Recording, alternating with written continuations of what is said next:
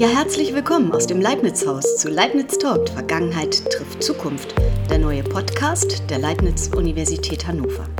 Ich bin Ariane Walsdorf, Leibniz-Forscherin und Wissenschaftskommunikatorin und in meinem Podcast stelle ich Wissenschaftlerinnen und Wissenschaftler der Leibniz-Universität und ihre Forschung vor. Im Gepäck habe ich wie immer Geschichte und Geschichten rund um das Leben und Wirken unseres Namenspatrons Gottfried Wilhelm Leibniz. Und heute wollen wir uns mit einem sehr faszinierenden Thema beschäftigen, nämlich der Welt des ganz, ganz Kleinen, dem Reich der Quantenphysik. Und mein heutiger Gast ist nicht nur Atomphysiker, sondern auch, wie einst Gottfried Wilhelm Leibniz, ein Pionier der Rechentechnik. Professor Dr. Christian Osbeckhaus lehrt am Institut für Quantenoptik der Leibniz-Universität und in verschiedenen Forschungsgruppen, zum Beispiel Trapped Ion Quantum Engineering, konstruiert und baut er Rechen- und Speichereinheiten für Quantencomputer. Herr Osbeckhaus, mögen Sie uns kurz sagen, was Sie an der Leibniz-Universität forschen? Also ich beschäftige mich mit gespeicherten Ionen. Das sind Atome, ähm, nur nicht irgendwelche Atome, sondern solche, wie sie sich in ihrer Sprudelflasche zum Beispiel befinden. Da können Sie auch einige von denen auf der Inhaltsangabe nachlesen. Calcium ist eines, Magnesium ist ein anderes, Beryllium ist ein weiteres. Das findet man jetzt in der Sprudelflasche nicht wegen seiner Toxizität. Aber das ist so das Thema. Es sind im Wesentlichen Elemente der zweiten Gruppe im Periodensystem, denen man ein Elektron klaut. Dadurch werden sie elektrisch geladen. Und wenn sie dann elektrisch geladen sind, dann kann man sie mit elektromagnetischen Feldern äh, festhalten. Denn äh, mikroskopisch sind ja alle, äh, haben wir ja eigentlich keine Berührungen in dem Sinne, sondern es immer, sind immer irgendwelche Felder, die dafür sorgen, dass etwas an seinem Ort bleibt oder sich bewegt. Und bei uns sind das halt elektromagnetische Felder, mit denen wir diese geladenen Atome festhalten können und dann etwas mit ihnen machen können. Das hat natürlich eine lange Geschichte, denn am Anfang Teilchen zu speichern mit solchen Feldern, das konnte man schon so in den 50ern. Und die große Revolution in dem Feld äh, kam dann in den 60ern, 70ern mit dem Aufkommen des Lasers, wo es also auch möglich geworden ist, nicht nur diese Teilchen einfach festzuhalten, sondern auch ihre inneren Zustände also sozusagen anschaulich gesprochen, die Bahnen, mit denen die Elektronen um den Kern schwirren, ja. das ist im nicht sehr quantenmechanischen Bild, äh, genau zu kontrollieren und äh, auch in bestimmte Zustände zu bringen und in andere Zustände zu überführen. Und das war letztendlich ähm, der Ausgang für all das, was wir heute als, als Quantentechnologie sozusagen mit Atomen und Photonen bezeichnen. Natürlich gibt es nicht nur Laser, die solche Manipulationen ausführen können, sondern es gibt auch andere Felder, die auf Atome wirken können, beispielsweise einfach nur Magnetfelder oder Mikrowellenfelder, wie Sie sie zu Hause in Ihrer Mikrowelle haben. Das hängt dann von dem Atom ab und hängt genau davon ab, was man, was man tun will. Reisen wir jetzt zunächst noch einmal in die Vergangenheit, in die Wissenschaftsgeschichte. Unser Herr Leibniz, der befasste sich nämlich auch Zeit seines Lebens mit der Frage, was die Welt im Innersten zusammenhält. Und hier ganz in der Nähe, nämlich in der Schmiedestraße Nummer 10, da hat er gewohnt und hat sich diese Fragen gestellt. Wir sitzen ja hier im sogenannten Leibniz-Haus. Das ist eine Rekonstruktion. Das ursprüngliche Wohnhaus von Leibniz wurde im Krieg zerstört. Wissenschaft sei seine Marotte, hat Leibniz gern geschrieben. Und gestern wie heute versuchen wir, das Buch der Natur zu verstehen und tun es ihm gleich das 17. Jahrhundert, das war die Zeit der Scientific Revolution, der naturwissenschaftlichen Revolution. Eine Zeit des Aufbruchs der modernen Naturwissenschaft und auch eine Zeit, in der man davon abging, alles über die Bibel erklären zu wollen. Durch verbesserte wissenschaftliche Instrumente, Teleskop und Mikroskop, wurde der Mikro- und Makrokosmos erschlossen. Und einst schaute Leibniz durch das Mikroskop von Anthony van Leeuwenhoek. Und ähm, das hatte ihn damals sehr beeindruckt. Das war also ein ganz kleines Mikroskop, eigentlich mehr so ein Objektträger aus Messing mit einer geschliffenen Linse. Und Löwenhoek hatte da irgendwelche äh, Spermien von Tieren auf diesem Objektträger und Leibniz sah eben die Samentierchen mit ihren Einfaltungen und Ausfaltungen. Und dann stellte er sich eben die Frage, wie denn das Leben entsteht, eben abgesehen von Adam und Eva. Und er fand eine Synthese aus den Erkenntnissen der Naturwissenschaft seiner Zeit und der Idee von einem Schöpfergott.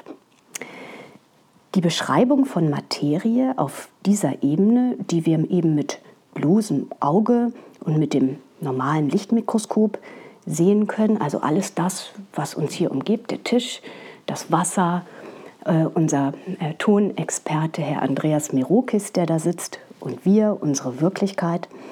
Ähm, und auch bis zu den äh, Sternen und Planeten wird als klassische Physik bezeichnet. Galilei, Kepler, Newton haben sie geprägt und es gab so eine Zeit, in der man sich so bequem im Sessel zurücklehnen konnte und meinen konnte, man habe die Grammatik der Welt entschlüsselt. Heute gelangen wir durch Spitzentechnologie in der anwendungsorientierten Grundlagenforschung bis hinunter auf die Ebene der Atome. Das ist ja nun ihr Metier. Und man kann sagen, das Fundament der Physik wackelt doch gewaltig, denn die Architektur des Universums vom Mikro zum Makrokosmos, die können wir immer noch nicht recht bestimmen und wir bemühen uns um eine Synthese der großen Entdeckungen des 20. Jahrhunderts. Und Ihre Eckpfeiler, von denen werden wir gleich wahrscheinlich noch hören, sind Einsteins Relativitätstheorie, so um 1905, und die Quantenmechanik, beginnt mit Max Planck im 19. Jahrhundert, der Energie wie feste Päckchen behandelte und sie Quanten nannte.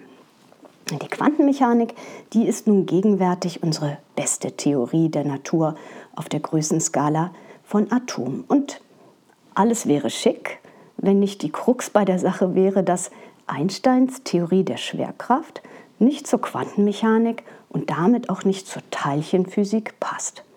Dabei wurden beide Theorien oft bestätigt, waren sehr erfolgreich und nach einem Jahrhundert aufsehenerregende Erkenntnisse bleiben aber noch viele Fragen offen.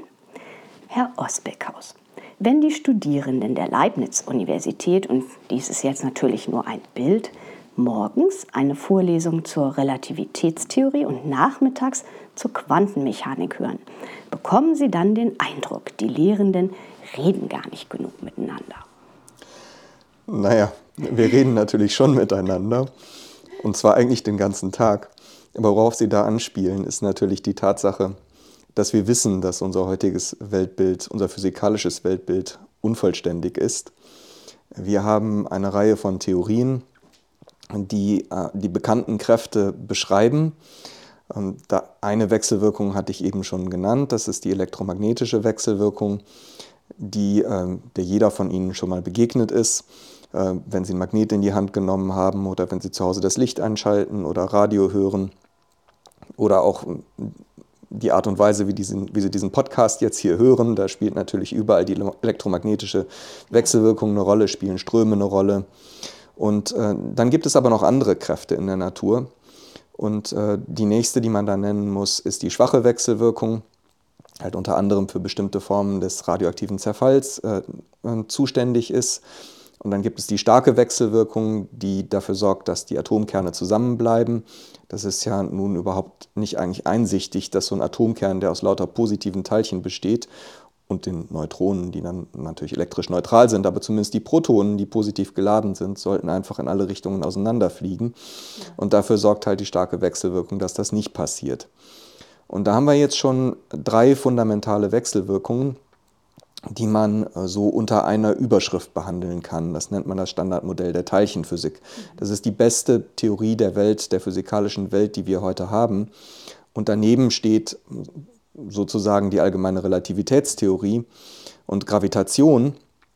Und jetzt ist die Frage, wie man das alles zusammenbringt, ja. wie man das unter eine Überschrift bekommt. Und da gibt es noch keine, keine gute Antwort. Das passt. Also anders kann man das äh, Problem auch wie folgt formulieren. Wir haben hier heute auf der Erde sehr viele Experimente, die dieses Standardmodell immer wieder bestätigen. Man guckt immer genauer hin und es passt einfach alles. Ja. Und äh, gleichzeitig wissen wir, dass auf, ähm, auf anderen Skalen, wenn man sich jetzt das Universum als Ganzes anschaut, äh, da vieles nicht so hinhaut. Zum Beispiel unterscheiden die mikroskopischen Wechselwirkungen, von denen wir eben gesprochen haben, gar nicht äh, dazwischen, ob es nicht nun ein, um ein Teilchen handelt oder um sein Antiteilchen. Ne? Zu, jedem, zu jedem Teilchen gibt es ja ein entsprechendes Antiteilchen. Ja. Und nach den fundamentalen Gesetzen, die in diesem geliebten, ungeliebten Standardmodell drinstehen, müssten die sich identisch verhalten. Und alle Experimente, die man so machen kann, deuten darauf hin. Gleichzeitig, wenn wir hier in diesem in dieser, diesem Leibniz-Haus sitzen, dann wissen wir, um uns herum ist halt nur Materie und keine Antimaterie. Antimaterie kann man zwar auch herstellen äh, durch, durch gewisse physikalische Prozesse bei hohen Energien beispielsweise, aber insgesamt ist das doch etwas, was auf so, so einen Teilchenbeschleuniger in CERN dann beschränkt ist. Also so wahnsinnig viel Antimaterie gibt es im Universum nicht.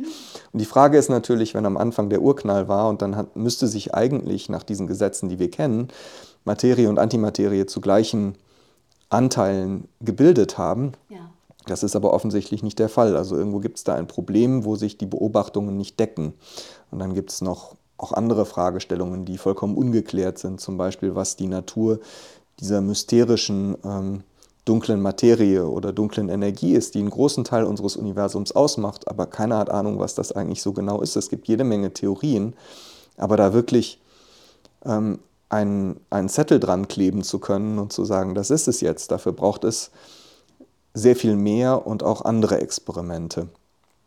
Und darauf spielen sie an, wenn sie sagen, ähm, reden diese, diese Disziplinen ja. überhaupt miteinander. Natürlich tun die das und gerade in diesem Gespräch entstehen fruchtvolle Ideen. Aber wir brauchen halt einfach neue Experimente, um an der Stelle voranzukommen oder genauere Experimente. Mhm. Da gibt es einmal die Grenze der Beschleuniger, die mit immer höheren Energien Teilchen aufeinander knallen lassen und zu gucken, ob sich bei dem Auseinanderplatzen ja. äh, dabei interessante Erkenntnisse finden lassen. Und es gibt äh, die Methode, dass man bei ganz, ganz niedrigen Energien möglichst präzise hinguckt, um festzustellen, ob es da irgendwelche Unterschiede gibt, beispielsweise zwischen Materie und Antimaterie, was das Hauptgeschäft einer Kollaboration ist, wo, wo wir so ein bisschen versuchen, was beizutragen. Ja. Okay, bevor wir nun äh, zum Quantencomputer und zu den Anwendungen kommen, möchte ich noch einen Schritt zurückgehen und die Tür noch etwas aufstoßen zur Welt der kleinsten Teilchen.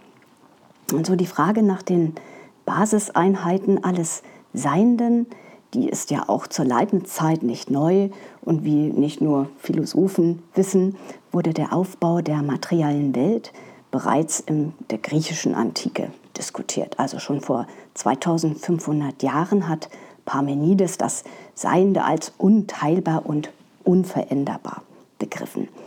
Demokrit und Leukipp, Sie wissen es, beschrieben 500 Jahre später ein erstes Atommodell. Sie haben es schon angesprochen.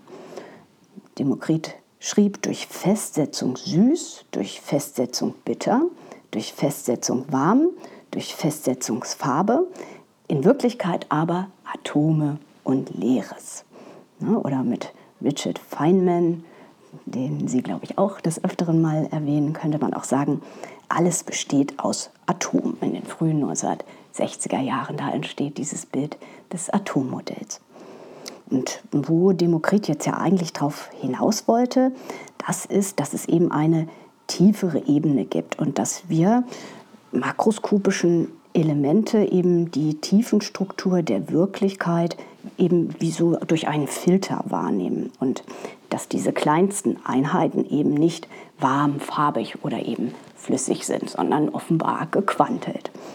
Und Leibniz, der hat sich auch mit solchen kleinsten unteilbaren Einheiten beschäftigt und die nannte er Monaden.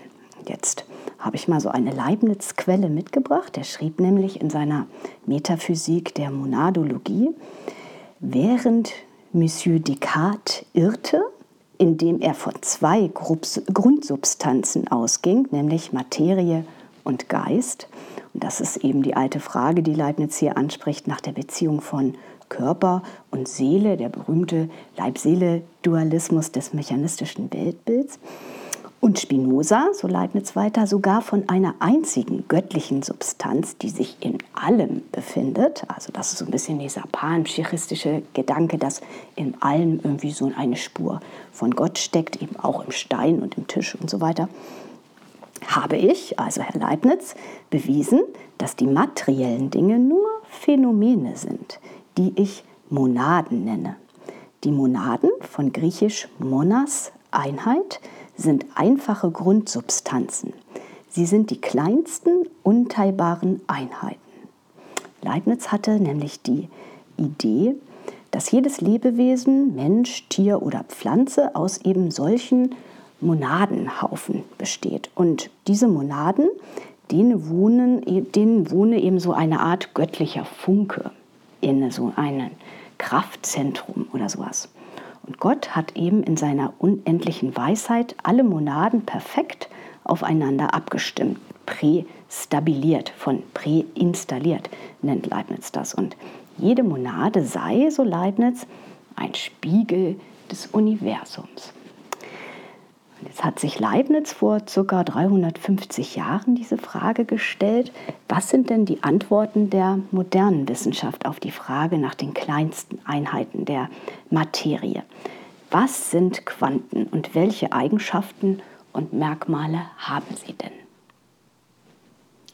Ja, da kann man ja auf ganz vielen verschiedenen Ebenen hinschauen. Und wenn wir uns die Atome angucken, dann schauen wir ja noch nicht mal auf die unterste Ebene. Mhm. Auf der untersten Ebene äh, befinden sich ja tatsächlich die Elementarteilchen. Mhm. Wir wissen ja, dass selbst die Kernbestandteile, also die Protonen und Neutronen, wieder aus sogenannten Quarks zusammengesetzt sind. Und wenn man jetzt mal an den Beginn des 20. Jahrhunderts zurückdenkt, dann entwickelt sich ja da so langsam diese, dieses mikroskopische Bild äh, der, der Materie, das wir heute haben. Zunächst mit dem äh, beispielsweise dem Rosinenkuchenmodell des Atoms ja. und äh, dann äh, dem äh, Atommodell, das Rutherford entwickelt hat, mit einem Kern, äh, der im Wesentlichen von nichts umgeben ist und den, den sehr leichten ähm, Teilchen, die sich in der Hülle befinden und also nicht mit äh, etwas, was man von draußen draufstößt, äh, schießt, in nennenswerter Weise wechselwirken. Und äh, dann kommt man eigentlich in der Physik immer von den einfachsten Dingen her. Und das einfachste Atom, das man sich vorstellen kann, ist ja das Wasserstoffatom. Nun gab es für das Wasserstoffatom ähm, die Idee, dass der Kern halt aus einem positiv geladenen Proton besteht und die, die Hülle aus einem Elektron, das sich da um, den Proton, um das Proton herum bewegt und das negativ geladen ist. Und der Grund, dass die zusammenbleiben, liegt äh, zunächst einmal daran, dass sie sich anziehen. Und dann steht natürlich die Frage, wieso stürzt das Elektron jetzt nicht einfach in den Kern rein? Ja. Und dann ist die einfachste Antwort, naja, wir haben halt so eine Art Planetenbewegung, das Elektron bewegt sich auf so einer Planetenbahn um ähm, den Kern rum, ähnlich wie sich die Erde auf die, um die Sonne rum bewegt und natürlich auch nicht direkt in die Sonne stürzt, einfach weil sie eine entsprechende Geschwindigkeit hat, die äh, dazu führt, dass sie auf der Kreisbahn bleibt. Auch dann sagt im Grunde die, die Physik, naja, wenn sich jetzt ein geladenes Teilchen auf so einer Kreisbahn bewegt, dann müsste es im Grunde Energie abstrahlen, ähnlich wie ein Röntgenapparat, und müsste auch nach extrem kurzer Zeit in den Kern zerfallen. Das konnte also nicht die Antwort sein. Dann kamen zunächst mal Ad-hoc-Annahmen äh, von beispielsweise Niels Bohr über die Bahnen, die dem Elektron nun strahlungsfrei erlaubt sind, also was erlaubt ist und was verboten ist. Und daran hat sich im Grunde an diesem einfachen Atom, an dem Wasserstoffatom, das entwickelt, was wir heute als Quantenmechanik kennen. Also die Quantenmechanik ist also, wenn man so will, ähm, ganz parallel entwickelt worden zur Atomphysik, weil sie im Grunde das Atommodell erklärt. Sie ist die, die Theorie, die dahinter steckt. Und wenn man jetzt an große Maschinen denkt, dann spielt natürlich die Mechanik äh, eine Rolle. Ähm, Leibniz hat sich ja auch mit Rechenmaschinen beschäftigt, da ist ganz, ganz viel Mechanik drin. Die basieren auf Mechanik.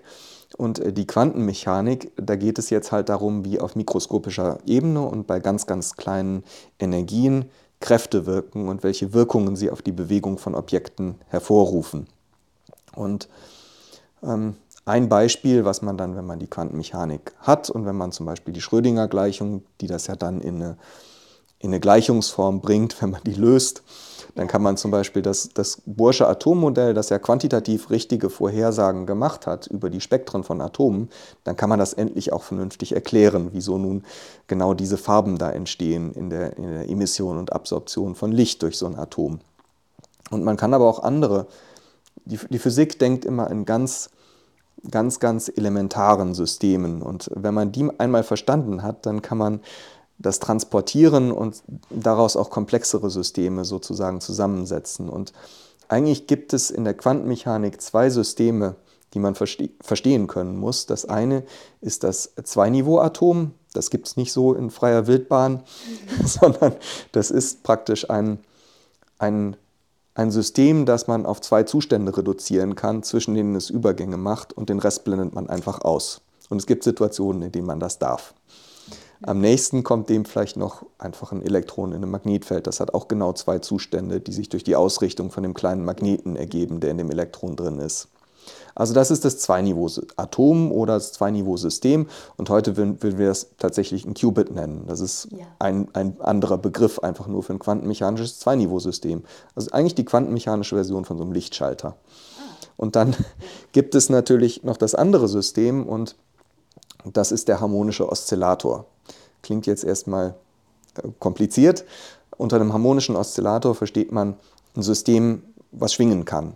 Also zum Beispiel ein Pendel oder so eine Feder, an die man eine Masse hängt. Und wenn man das dann so ein bisschen auf, auslenkt, dann saust die Masse halt hoch und runter mit einer Frequenz, die man einfach durch Angucken ja auch sieht im Falle der Feder. Es gibt auch ganz schnelle Oszillatoren, beispielsweise der Schwingquarz, der hier in so einer Uhr drin ist. Und es gibt noch schnellere Oszillatoren, wie zum Beispiel derjenige, der die Mikrowelle zu Hause versorgt. Ein Laser ist auch ein Oszillator. Also das andere System ist im Grunde ein quantenmechanisches Pendel, was man verstanden haben muss. Und ähm, ich bringe immer gerne das Bild von dem Kind auf der Schaukel. Mhm. Jeder, der da schon mal so eine Schaukel angeschubst hat, weiß, dass man die in beliebig kleinen Portionen fast Energie da reinstecken kann. Also wenn man so ein bisschen anschubst, dann schwingt das Kind immer ein bisschen höher. Mhm. Und wenn man halt ganz, ganz, ganz, ganz genau hinschaut, dann sieht man, dass die Energie gequantelt ist. Dass man also Energie nur in bestimmten Paketen zuführen kann. Und äh, diese Entdeckung geht eigentlich auf Max Planck zurück, mhm. der am Anfang des 20. Jahrhunderts dadurch die sogenannte Schwarzkörperstrahlung erklären konnte, was eigentlich ein Problem ist, das zunächst mal exotisch klingt, weil es eigentlich mit zum Beispiel die, die, die Lichtverteilung von, von, von Lampen erklärt und ähnliches. Mhm. Aber da, da waren halt damals Anomalien zu erkennen, die so nicht mit der, mit der klassischen Physik unter einen Hut zu bringen waren. Und man muss auch sagen, da hatte die klassische Physik ganz fundamentale Probleme weil es da bestimmte Grenzwerte gab. Wenn man die sich angeguckt hat, dann machte das einfach keinen Sinn mehr, weil plötzlich ähm, da im Prinzip Energie aus dem Nichts hätte entstehen müssen. Das ist die sogenannte Ultraviolettkatastrophe. Und okay. äh, also selbst wenn man sich einfach nur hingesetzt hat und gerechnet hat, machte das keinen Sinn. Ja, also es war eigentlich so ein bisschen so ein mathematischer Trick, den er da Es war ein mathematisches ja. Problem und es war ein praktisches Problem. Ja. Ne? Die mathematische Rechnung führt, führt nicht zu einem zufriedenstellenden Ergebnis, was irgendwie ja. physikalisch sinnvoll ist. Mhm. Und gleichzeitig passten auch die experimentellen Beobachtungen. Ähm, nicht dazu, die übrigens damals an der Physikalisch-Technischen Reichsanstalt in Berlin gemacht worden sind, unter anderem, wo ich ja mein zweites Standbein habe, das heißt heute Physikalisch-Technische Bundesanstalt und hat den Hauptsitz hier in, in Braunschweig. Ja. Ist auch die Hälfte meiner Gruppe angesiedelt, während ähm, wir auch noch in, in Berlin einen sehr schönen Campus haben. Also das, das sind die Quanten. Ja. Und äh, also es gibt und die Quantenmechanik behandelt im Grunde die, die mikroskopische Wechselwirkung ähm, von solchen Teilchen unter dem Einfluss von irgendwelchen Feldern, zum Beispiel elektrischen. Also so ein, so ein harmonischer Oszillator kann zum Beispiel ein elektrisches Feld sein, ja. was Zeitteilchen irgendwie zusammenkettet. Und so kleine Auslenkungen aus dieser Gleichgewichtsposition sind dann so ein harmonischer Oszillator. Und wenn man diese zwei Systeme einmal verstanden hat, dann ähm, kann man sich daraus alles Mögliche zusammensetzen. Und in der Ionenphysik, die mir ja sehr am Herzen liegt, ja. ist es nun so, dass man häufig die, die inneren Energieniveaus, also sozusagen die Bahnen von den Elektronen um den Kern, beschreiben kann als so ein Zweiniveau. Atom, also das eine fundamentale System in der Physik, und dass man ähm, das Teilchen in der Falle ja. äh, beschreiben kann als solch einen harmonischen Oszillator, also im Grunde als ein Kind auf einer Schaukel. Ne? Ja. Das Teilchen sitzt da in seiner Falle wie in einer quantenmechanischen Suppenschüssel, wie eine Murmel in der Schüssel. Ja. Wenn man die jetzt äh, hochzieht am Rand der Suppenschüssel und dann sausen lässt, mhm. dann dotzt die ja so von einer Seite mhm. zur anderen in dieser Schüssel. Mhm. Und genau diese Schwingung kann das Atom auch oder das Ion auch in, diese, in dieser Falle, in diesen elektrischen Feldern machen. Ne? Wenn, man das, wenn man das auslenkt zur Seite, dann will das elektrische Feld das zurück in das Zentrum der Falle ziehen und unter dem Einfluss dieser linearen Rückstellkraft, die also immer größer wird, je weiter man es wegzieht, wie bei einem Gummi oder wie bei einer Feder, ähm, entsteht eine Oszillation. Und beim Quantencomputer nutzt man genau diese beiden Freiheitsgrade aus, um Rechenoperationen zu implementieren. Mhm.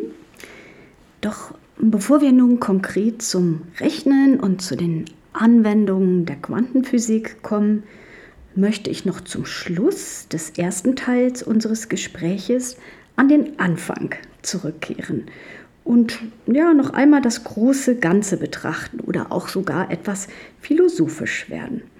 Zunächst begann Christian Ospekhaus nämlich parallel zu seinem Physikstudium auch ein Theologiestudium in Bonn.